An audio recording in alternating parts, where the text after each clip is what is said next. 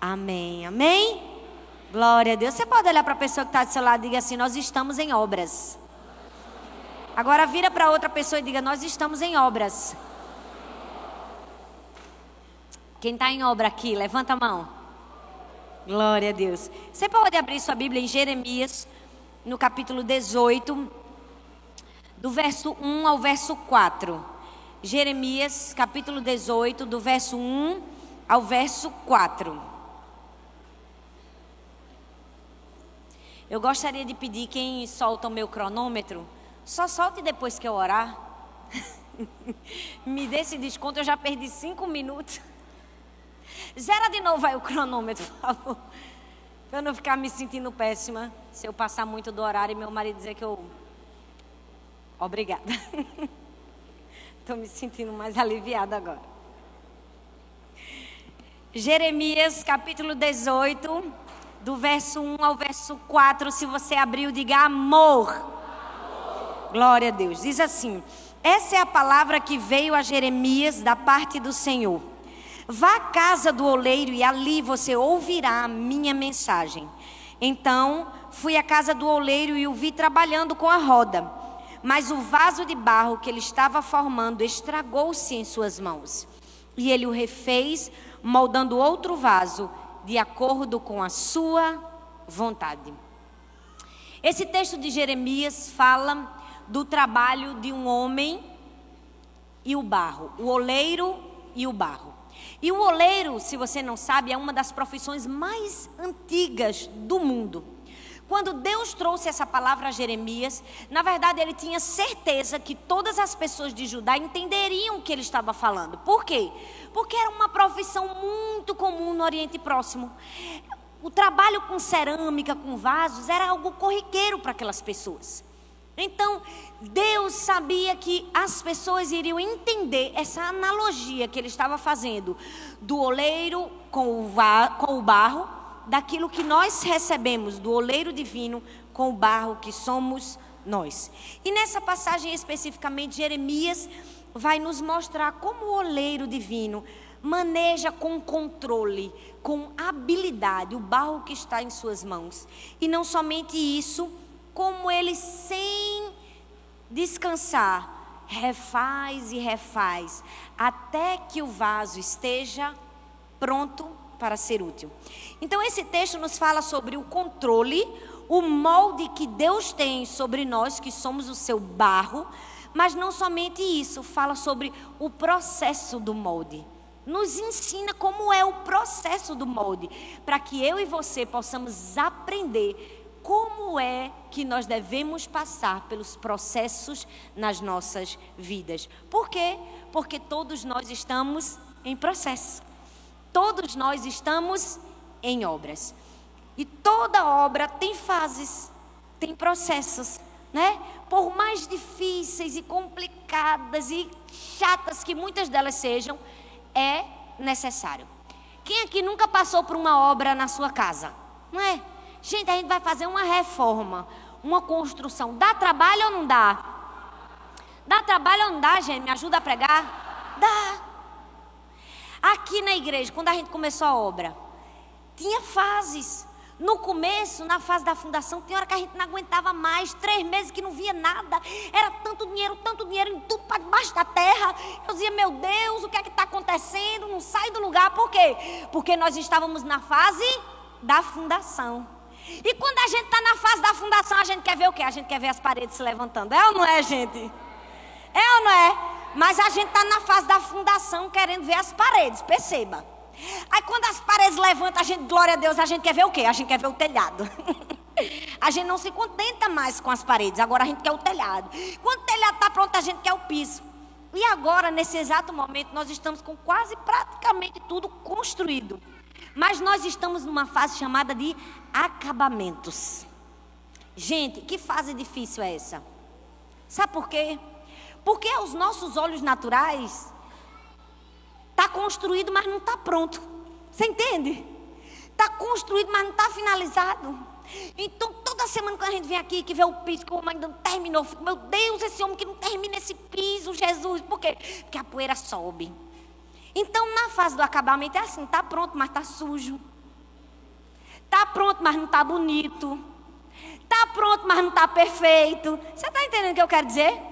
Eu chego aqui atrás desse paredão todinho, é tudo sala, tá tudo pronto. Tem ar-condicionado, tem luz, tem piso, tem porta, mas não tem um móvel. Aí eu fico desesperada, porque eu quero pronto e acabado. Eu queria que todos os sofás estivessem nos lugares, os frigobás, as geladeiras. Por quê? Porque nós somos a geração do instantâneo. A gente quer tudo rápido. A gente está na fundação, que é as paredes. A gente está nas paredes, que é o telhado. A gente está no telhado, que é acabamento. E quando a gente estiver no acabamento, a gente vai querer um outro templo. é ou não é? Porque é assim. Mas sabe, existem coisas que podem ser rápidas. Existem processos que podem ser rápidos. Comprar, vender, comer, só basta ter dinheiro. Se a gente tivesse dinheiro, já estava tudo pronto aqui. Tava ou não estava? Existem coisas que não precisam de processos longos.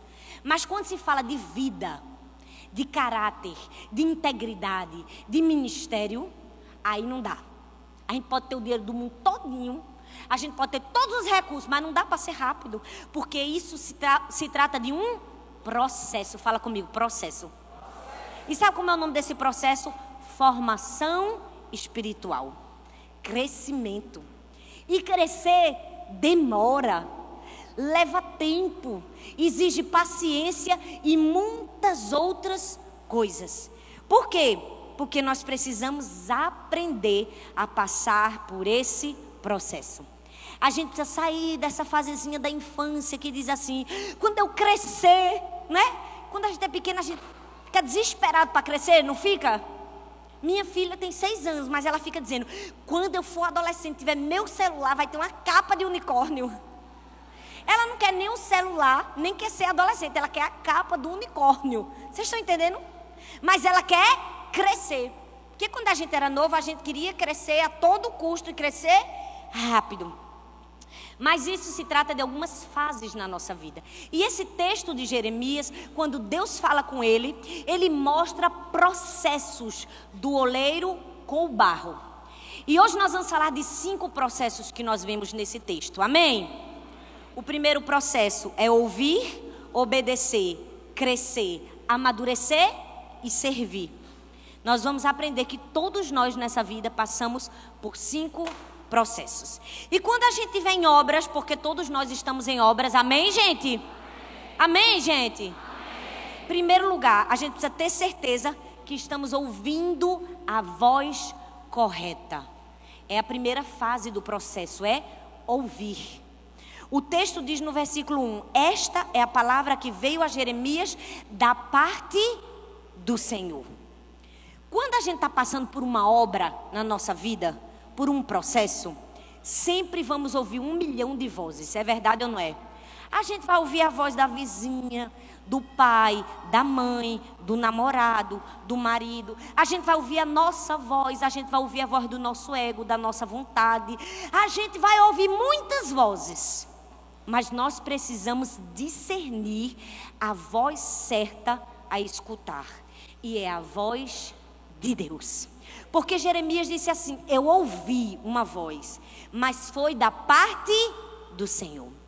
Jeremias tinha certeza que a voz que ele estava ouvindo é a voz de Deus. E na vida, gente, quando nós estivermos em obra, a primeira coisa que a gente precisa ter certeza é que nós estamos ouvindo a voz de Deus. A gente tem que ter muito cuidado com as vozes que nós estamos ouvindo. Por quê? Porque às vezes nós estamos ouvindo a voz do nosso ego, do nosso coração, da razão, da ciência, da cultura, menos ouvindo a voz de Deus. E na nossa vida, gente, é assim: Deus vai nos levar a um processo, a uma obra tão linda e às vezes a gente perde de caminhar nessa obra linda que Deus tem para gente. Por quê? Porque nós não estamos ouvindo a voz de Deus. E sabe por que a gente não está ouvindo a voz de Deus? Porque nós estamos vivendo num momento e num mundo de muitas vozes. Para ouvir a voz de Deus é necessário o que, gente? É necessário quietude. É necessário silêncio. É necessário meditação, é necessário vida com Deus, é necessário foco, é necessário objetivo. Mas hoje em dia a gente tem tudo menos isso, já percebeu? Por quê? Porque a televisão não deixa a gente ter, o, fe o Facebook não deixa a gente ter, o celular não deixa a gente ter, as crianças não deixam a gente ter esse momento. É verdade ou não é? Eu queria saber qual foi a última vez que você teve um momento de quietude diante de Deus. Um momento de parar e só ouvir Deus falar com você. É difícil, né? Porque até quando a gente tem, o que é que a gente faz? Pega o celular, vai para o WhatsApp, vai para o Instagram. A gente, vai, a gente faz tudo, menos ficar em silêncio. E para ouvir a voz de Deus, a gente precisa se aquietar. Aquietar a alma, aquietar o coração. Sempre que Deus tinha algo especial para falar com um homem, uma mulher de Deus, ele falava num momento de quietude. Ele foi dar os dez mandamentos. Sobe no monte, eu quero falar com você. É assim na nossa vida, a gente precisa ter esse tempo. Nós precisamos ter esse tempo de quietude para dizer: será que eu estou ouvindo a minha voz? Será que eu estou ouvindo a voz de todo mundo e não estou ouvindo a voz de Deus? Nós precisamos discernir que voz nós estamos ouvindo. Sabe, esses dias, esses meses que se passaram, eu viajei muito. E, e, viajar de avião é horrível. Só gosto de viajar de avião quem viaja uma vez perdida na vida. Porque é o fim viajar de avião. Quem viaja muito, tem hora que eu não aguento mais nem olhar para o avião. Eu tenho um abuso até de olhar para as pobres das comissárias. Porque eu sei que elas vão me oferecer aqueles mesmos lanches. E eu vou ter que ficar sentada naquela mesma cadeira dura né? Que eu não vou poder me levantar, que eu vou entrar naquele banheiro apertado. É ruim. Mas uma coisa tem muita boa no avião para mim. Eu não tenho internet. Mesmo que eu queira. Não tem ninguém que vai ligar para mim para eu resolver um problema. Vai? Não vai. É ou não é? E eu só tenho duas opções no avião. Ou eu durmo, o que é uma coisa muito difícil. Não é? Porque numa cadeira apertada daquela, dura. Sem um travesseiro, sem nada, é quase impossível. Ou eu fico em quietude para ouvir Deus falar comigo. Então, quando eu estou no avião, é o, é o tempo que eu mais escuto a voz de Deus. Eu tenho 30 milhões de notas no meu celular, sempre no avião. Porque no avião não tem minhas filhas gritando pela casa. Não tem meu marido perguntando: Você já botou minha roupa? Você já botou minha roupa? Porque ele faz isso, igual um papagaio. E ele está ouvindo aqui, ele sabe disso. Então presta atenção, você precisa de quietude para ouvir a voz de Deus. Por quê? Porque talvez você esteja passando uma fase de obras na sua vida. Você está sendo guiado pela sua vontade, pelo seu coração, pelo seu desejo, menos pela vontade de Deus. E deixa eu te dizer, você só vai ser bem sucedido na obra de Deus na sua vida quando você ouvir a voz correta. Jeremias disse: Eu vi e veio da parte de Deus, eu tenho certeza. Segundo lugar, o que você precisa fazer para passar bem pela obra que Deus está fazendo na sua vida? Você precisa estar pronto para obedecer ao que for ordenado. Primeiro você vai ouvir depois você vai obedecer. Fala comigo, obedecer. O versículo 2 diz assim: Vá à casa do oleiro, e ali você ouvirá a minha mensagem. Presta atenção. Não adianta de nada você ouvir e não obedecer. Eu não sei se você sabe, mas existem mais de 200 tipos de barros. Só que desses 200 tipos de barro, somente oito servem para construção de um vaso. Sabe por quê? Porque para construir um vaso tem que ser um barro bom, meu filho. E para ser um vaso bom precisa de quê? Precisa de pureza e de flexibilidade. Hoje em dia eu tenho percebido que tem muita gente querendo ser vaso, mas pouca gente querendo ser puro e flexível. Tem muita, muita gente querendo ser útil, pouca gente querendo deixar o oleiro o moldar. E da mesma maneira que existe um barro específico para a construção de um vaso, existe um barro específico que Deus escolhe para quem Ele quer usar. Da mesma maneira que existe um barro específico para a construção de um vaso, existe um barro específico que Deus decide usar. E deixa eu te dizer uma coisa: não dá para fazer vaso com barro cheio de pedra, cheio de impureza e duro, meu filho tem que ser molinho e tem que estar tá puro, limpo, santificado. Então, se você está com sua vida toda troncha, cheia de pedra, cheia de pecado e querendo ser vaso, me desculpa, vai dar não. Vai dar não, porque para o oleiro trabalhar, ele tem princípios. Tem que ser um barro bom. tem que ter qualidade. Então, primeiro, você precisa ser um barro bom. Você precisa ter qualidade. E o barro fala de quê? De pureza. Fala de quê? De flexibilidade. A Bíblia fala do jovem rico. Aquele jovem queria o quê? Queria servir a Deus. Queria sair, ele queria pregar o evangelho. Aí Jesus, tá bom, você vai. Vai para sua casa, vende tudo o que você tem, volta e me segue. Ele, quero mais não. Por quê? Porque ele queria ser um vaso, mas não queria obedecer. Não dá. Para ser vaso tem que ser flexível. Você está entendendo? Para ser vaso tem que aprender a ter um coração ensinável. Meu marido sempre diz, ó, ele fala uma tríade para ser líder. É, coração, como é coração ensinável, frutificação e fidelidade. Mas era um F, né? Flexibilidade. Pronto, é três Fs. Flexibilidade, fidelidade e frutificação. Nós precisamos ouvir a voz, mas não somente ouvir, obedecer. Deixa eu te dizer, a obediência é a chave para o sucesso na nossa vida. É a chave. Se tem uma palavrinha que se você colocasse na sua vida e no seu vocabulário para você ser bem sucedida, era essa: obedecer. Porque quando nós obedecemos, tudo na nossa vida vai entrar no propósito de Deus.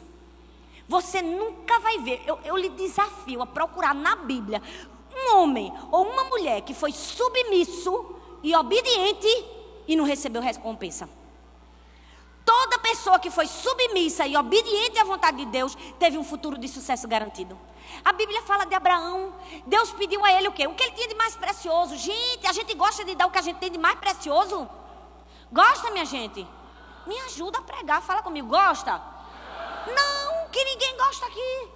Se eu mandasse você dar seu carro que você acabou de comprar, você também não ia gostar. Se eu mandasse você dar seus filhos, seu marido, você também não ia querer. Ia? A gente não gosta de dar o que é precioso. Mas Abraão obedeceu. Você está entendendo a chave? E porque ele obedeceu, ele se transformou em um pai de multidões. A Bíblia fala de Esther. Esther era só uma jovem.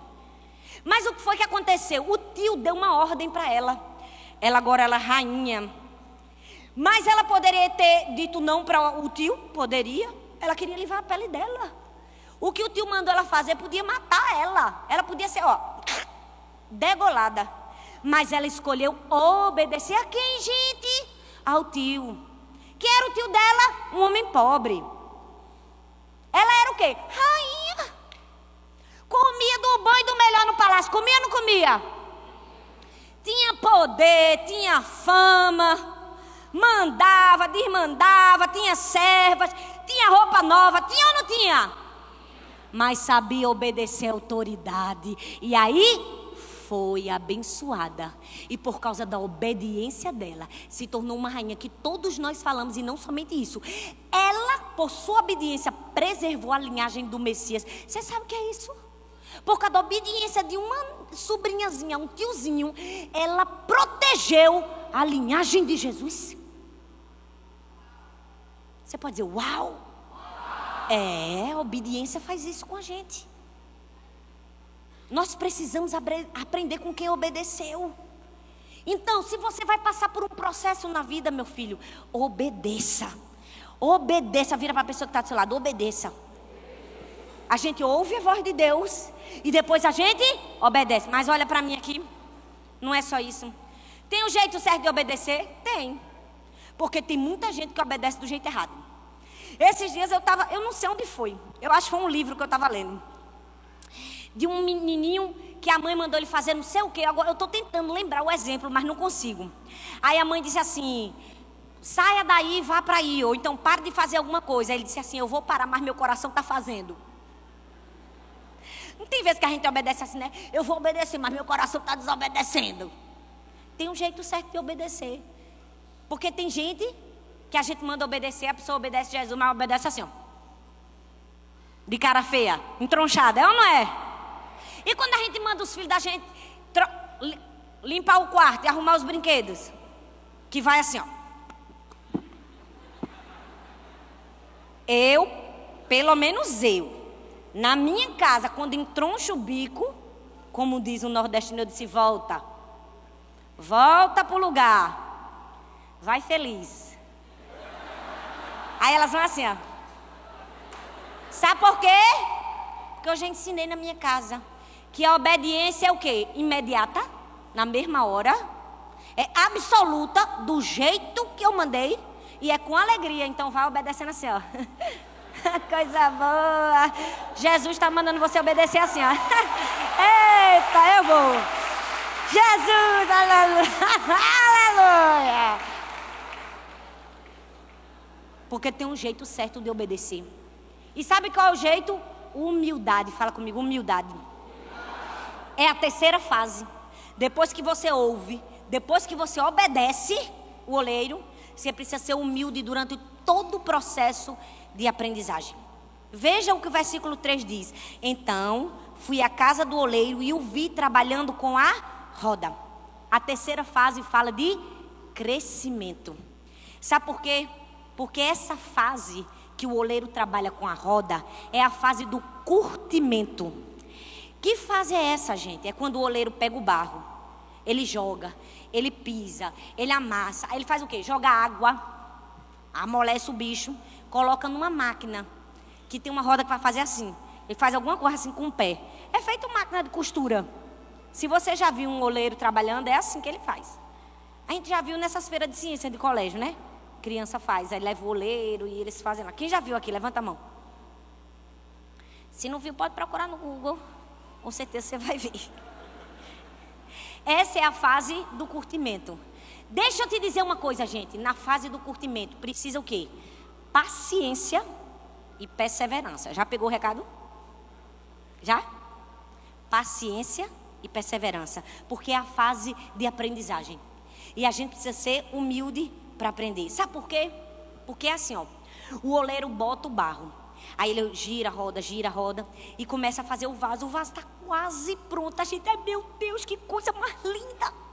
Aí ele estraga o vaso todinho, faz tudo de novo. A gente fica para morrer. Fica ou não fica? Fica. Porque essa é a fase do curtimento. Quanto mais ele curte o barro, mais durabilidade ele tem. Quando eu era criança, eu passei por essas fases de ver o curtimento ficar indignada. Porque meu pai comprou uma máquina na Itália de fazer macarrão e ele gostava de fazer o macarrão. E eu era auxiliar. Porque criança, né, é pau mandado. Mas eu gostava, porque tinha toda aquela coisa de mexer no ovo, na farinha, a gente mexia assim com a mão e tal.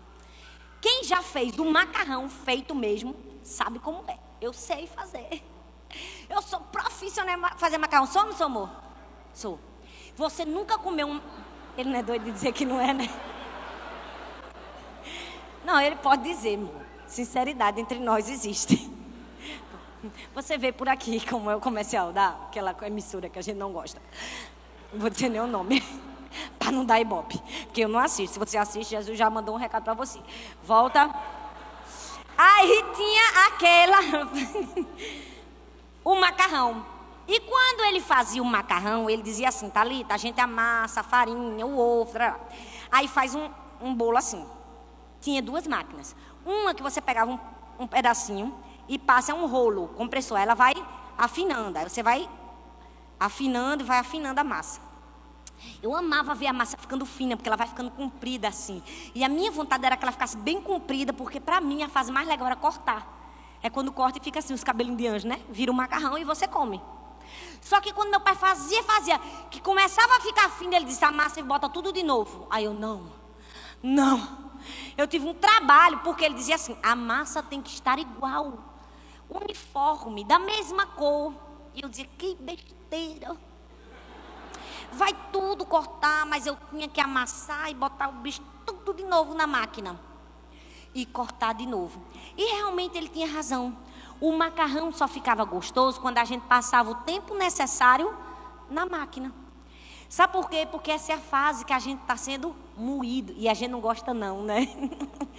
Quem é que gosta de ser moído? Ninguém, rapaz. Nem Satanás gosta, não é? Mas graças a Deus que com ele o, o moído é eterno. Ninguém gosta, mas é necessário. Sabe por quê? Quanto maior o curtimento, maior a durabilidade. E quanto maior é o vaso, mais tempo ele vai ficar no curtimento. Quando Deus tem algo grande para fazer, Ele vai nos moldar. Ele vai nos ensinar. Agora, deixa eu te dizer: tem um segredo para passar pela fase de aprendizagem e passar. Hoje a gente fez a prova do Enem, né? Não adianta fazer a prova, tem que passar. Qual é o segredo, gente? É ter humildade suficiente para admitir erros e assumir responsabilidades.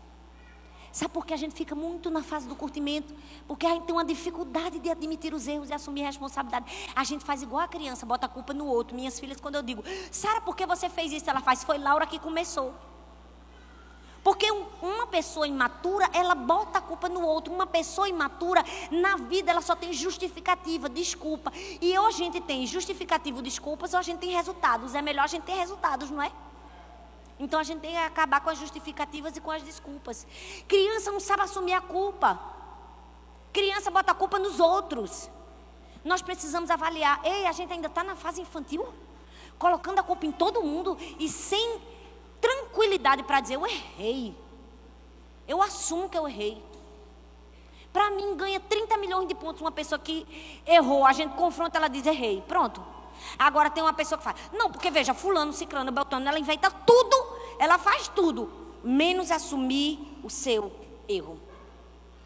Tem muito membro na igreja que é, que é um pouco resistente ao processo do oleiro. Você conhece ele de cara. Quando tudo está bem com ele, ele faz assim, essa minha igreja, meu pastor, te amo, meu pastor, que igreja linda, meu Deus, minha igreja é a mais linda, a mais top das galáxias. Quando ele é confrontado e ele erra, ele faz essa igreja de vocês, esse pastor aí de vocês, ó, igreja feia, cadeira dura, branca de plástico, shh, povo do meu abuso, gente chata, tem necessidade de ficar lá na porta. Seja bem-vindo à igreja da amor. É ou não é? Eu já conheço. Olha, o barrinho difícil tem assim, ó. Tem ou não tem? O barro difícil do ser maldade que não tem coração ensinava é assim. Uma hora tá tudo, meu Deus, que coisa linda, glória a Deus. No outro dia ele tá tudo metendo pau. Ele vira de um jeito que você fala, meu Deus.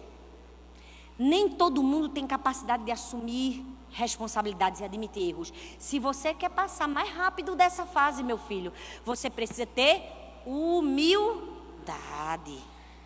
Você precisa parar de apresentar desculpas. Você precisa parar de apontar, criticar, julgar. Quanto mais você aponta, critica e julga, mais tempo você fica na roda. O oleiro está lá, sai não. Espera aí que tem muita coisa aqui ainda.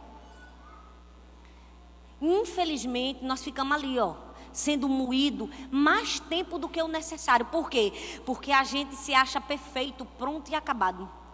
É igual o pinguim. Eu vi uma ilustração do pinguim falando mal da galinha, dizendo assim: Meu Deus, que patético. Uma ave que não sabe voar. É patético. O crítico é patético. Porque o pinguim também é uma ave que não sabe voar. E às vezes a gente é o pinguim falando da galinha.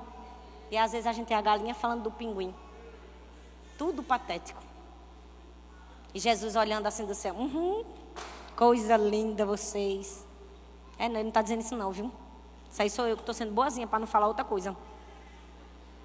Presta bastante atenção. Quando você critica seu irmão, quando você julga, você está criticando a você. Por quê? Porque somos um corpo, uma família. A Bíblia diz que num corpo, numa família, um é um olho, outro é a cabeça, outro é o pescoço, outro é a mão. É ou não é? Agora é um olho querendo sair achando que vai sobreviver, a mão querendo andar sozinha achando que vai sobreviver. Vai sobreviver, gente? Não vai. Tem gente que acha que é sinal de maturidade apontar e julgar os erros dos outros. É não, filho. É o maior sinal de criancice. Não é sinal de maturidade. Sinal de maturidade é ficar bem caladinho, elogiar os outros. E perceber que você também é imperfeito, que você também está na roda. Você também está sendo moído. Ei, você precisa ter um coração humilde para passar pelas obras de Deus na sua vida. Sabe por quê? Porque tem gente que fala por amor à igreja. A gente sabe quando uma pessoa fala por amor à igreja. Ela diz, pastora, o som não estava muito bom. Do lado que eu estava sentado, o que é que eu posso fazer? O que é que a gente vai fazer para melhorar o som? Precisa comprar mais equipamento, né? O que é que eu posso ajudar? Eu vou dar, nem que seja 20, 30, 50, 100 reais. Esse é o membro que fala por amor. Mas tem gente que fala porque é cliente da igreja. Essa cadeira estava muito dura. O ar-condicionado não funcionou. Eu não sei se você entendeu, mas aqui ninguém é cliente. Todos nós estamos trabalhando para Deus, não é para você. E nós estamos em obras. Perceba. Nós estamos em obras. Mas tem os membros clientes. Tem ou não tem? Chega, faz assim. Para falar. É ou não é? Ixi, Maria, vocês ficaram calados? Falei até Maria, misericórdia, me perdoe. Ixi, Jesus. É ou não é? A gente não é membro cliente. A gente é membro servo. O que é que eu posso fazer para melhorar? Porque está todo mundo fazendo, viu? Tem tanta gente se sacrificando aqui, ó. Aqui do lado de trás, pelo menos tem muita gente. Tem ou não tem? Tem. Não é fácil, não, filho. Gente, olha ao seu redor. Isso aqui é o quê? Isso aqui é um milagre. Me fala com seis meses fazer um negócio desse aqui. Então, hora que eu digo assim, não, Jesus é amostrado, é ou não é? Ele faz isso só para passar na cara da gente, que é ele que faz. É ou não é, minha gente? É. é. Não, porque eu acho que o som está ruim. Uhum. Foi quantos mil reais o som? Mais de 90 mil. Aí mais 187 de cá. Agora você imagina o nível da paulada da parcela no mês. Para o neguinho chegar e sentar. Uhum, o som não estava bom. Eu digo, oh, amigo, ajuda a pagar a parcela. Que a gente bota outro. É ou não é? Porque senão tu vai ficar um tempão na roda, vice. Jesus vai te deixar lá. Bem muito.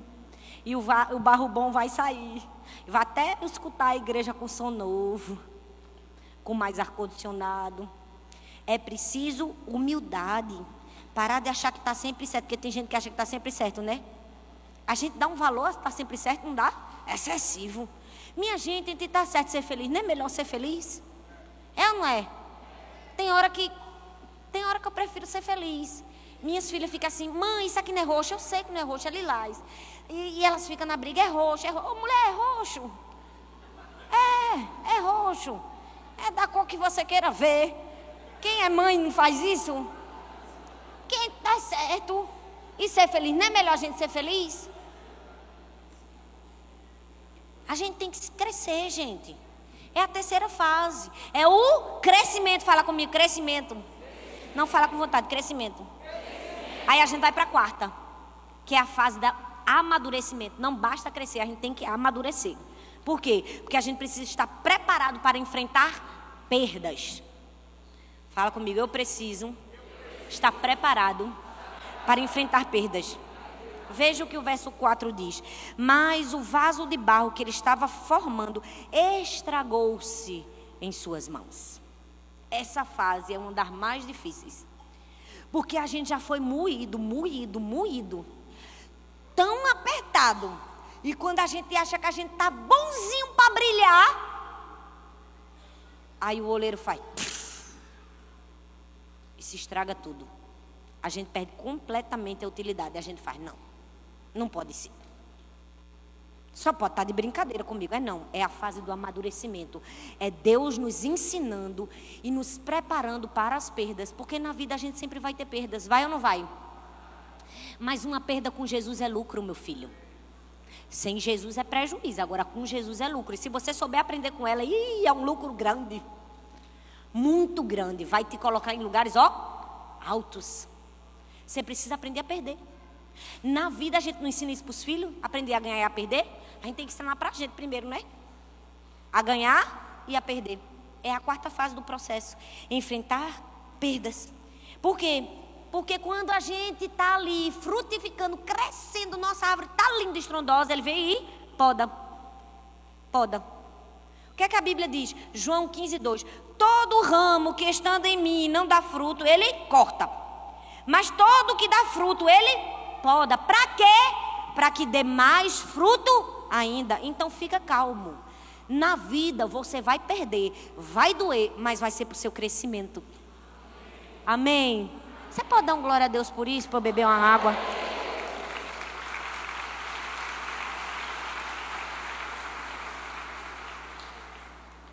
É assim, a gente precisa aprender a lidar com as perdas. Às vezes a gente está bem, né? Nos caminhos do Senhor, frutificando. Meu Deus, a gente é líder de célula. A gente está fazendo e acontecendo.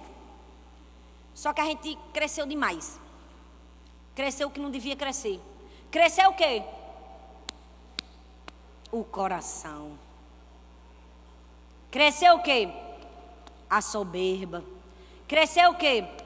A arrogância. Agora a gente já acha que é a gente que faz. Deixa eu te dizer, no dia que você começar a achar, Deus vem e poda. É para o seu crescimento. Sabe por quê? Porque quem se acha demais é de menos. Essa é a maior verdade. Sempre a gente vai passar por podas na nossa vida, para o nosso crescimento. A gente queria que tudo tivesse bom, queria, eu também queria. É tão bom estar com as contas todas pagas, não é? Oh, meu Deus, que maravilha, aleluia. E quando vocês pagam as contas, ainda tem uma reserva. É para glorificar de pé, igreja. É ou não é? Ai, Deus, a gente está bem nessa fase. Mas quando a gente não tem a reserva, que a gente aprende o quê? A depender de Deus. É ou não é? É quando a gente amadurece. É quando a gente para de reclamar por coisa pequena. É ou não é? É quando a gente sabe de quem vem o nosso suprimento. É assim. Tem hora que a gente olha para a igreja, Jesus vem cá, Jesus vem cá, que a parcela está grande. Não chegou. Dá aquele desespero. A Jesus, eu disse, eu estou treinando você, filho, para lidar com emoções. Eu digo, Jesus, esse ano foram fortes emoções. Estou tão treinada, eu e Arthur. Rapaz, foi a roda puxou, viu? Para um lado e para o outro. Mas a gente está aqui, vivo, o barrinho está aqui, Jesus está girando. É assim. Na vida a gente vai aprender a lidar com perdas. Gente, Paulo, olha bem para mim. Não olha para mim que está chorando, que, não, que criança chora, deixa chorar.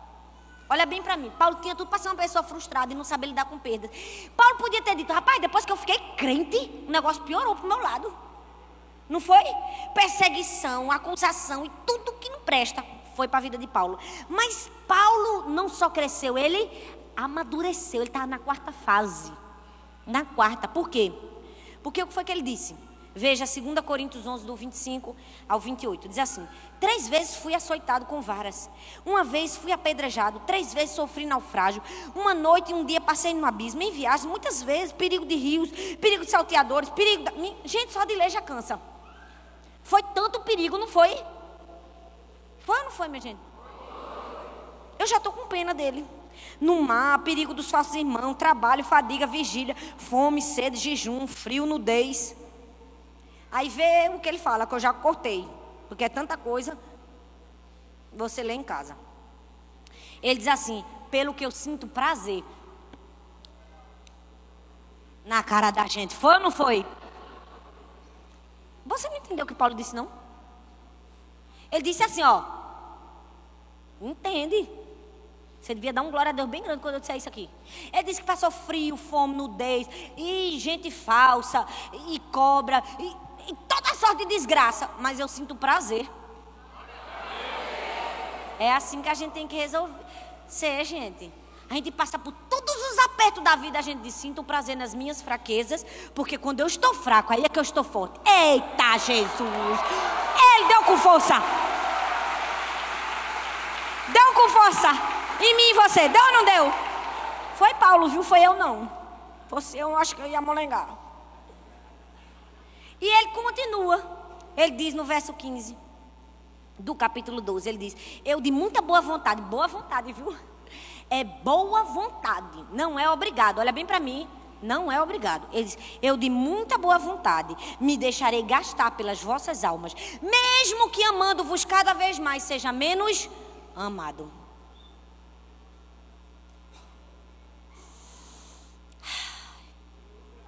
Essa é a parte da Bíblia que tem selar. Você sabe? Não tem uma parte da Bíblia que tem assim, selar? É assim, respira fundo e pensa. Essa é a parte. Você precisa estar preparado para enfrentar perda, mas enfrentar do jeito certo.